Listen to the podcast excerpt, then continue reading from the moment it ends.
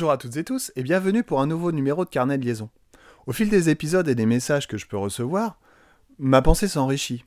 Du coup, ça me permet de réfléchir à nouveau et de compléter mes idées. Une collègue me disait dans un commentaire sur un réseau social, je cite, Je crois que l'on peut être exigeant et bienveillant avec tous. Moi je dis être juste, être à sa place. C'est le niveau acquis par chaque élève, suivant ses capacités qui diffèrent, mais l'exigence reste la même. La bienveillance permet alors de n'exiger que ce dont l'élève est capable. Fin de citation. Je trouve cette pensée très juste. Juste est d'ailleurs le qualificatif le plus apprécié des élèves quand ils parlent d'un enseignant. Il est juste. Et chez les jeunes collègues stagiaires, quand ils démarrent dans le métier et que l'on leur demande en formation ce qui est pour eux un bon enseignant, ils répondent souvent c'est un enseignant juste. Si je reprends l'idée de la collègue, compte tenu de l'hétérogénéité des classes rencontrées, les exigences peuvent et doivent être différentes selon les élèves. Quand elle dit l'exigence reste la même, c'est une exigence morale, que l'on se fixe à soi-même, pour ne laisser personne de côté. Pour s'adapter à cette diversité des élèves, il faut bien sûr diversifier et différencier, j'en ai déjà parlé. Le travail par compétences et l'évaluation sans notes chiffrées m'ont aussi beaucoup aidé et j'en reparlerai dans un épisode prochain.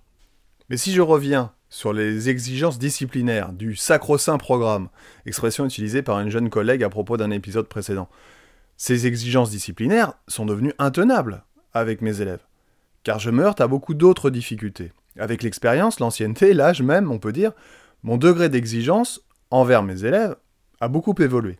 Au fil des ans, cette exigence s'est vue fortement diminuer. Il y a quelques années, j'attendais de la part des élèves tout un ensemble de savoirs, de savoir-faire, de savoir-être, autrement dit de compétences, que je n'attends plus du tout actuellement.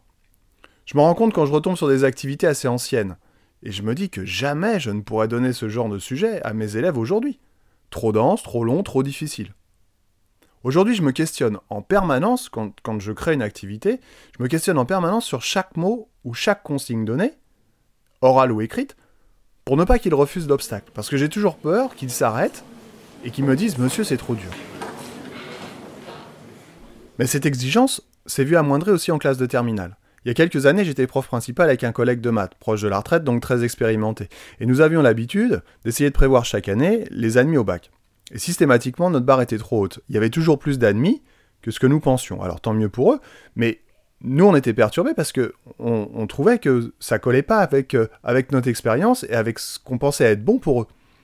Si bien que dans les deux dernières années de notre collaboration, car il est parti à la retraite depuis, nous finissions par dire aux élèves le premier jour de l'année à l'accueil, pour obtenir votre bac, il suffit de venir en cours. Notre degré d'exigence se résumait à une présence en cours, parce que l'analyse des statistiques nous donnait cette tendance. Aujourd'hui, en seconde, je me bats quotidiennement encore et toujours pour qu'ils sortent leurs affaires, pour qu'ils aient leurs affaires, pour qu'ils se taisent, pour qu'ils prennent la parole chacun leur tour, pour qu'ils s'écoutent, pour qu'ils m'écoutent quand je parle. Il en est là mon degré d'exigence, sur les règles de vie de classe. Ce qui est incroyable, c'est que le lendemain, ou alors lors de la séance suivante, je dois redire la même chose, comme si j'avais pu changer les règles entre-temps, en une nuit, comme si on avait fait un reset. Cela me prend un tel temps et une telle énergie que je n'ai plus la force de me battre sur des contenus disciplinaires, je n'ai plus la force de me concentrer sur la rigueur de mon vocabulaire scientifique. Je n'ai plus la force. Parce que j'ai l'impression de repartir à zéro chaque jour. J'ai l'impression que la grande majorité de mes élèves ne progressent pas, ni en sciences physiques, ni en maturité. En fait, j'ai l'impression parfois, même assez souvent d'ailleurs, de me sentir inutile. Inutile.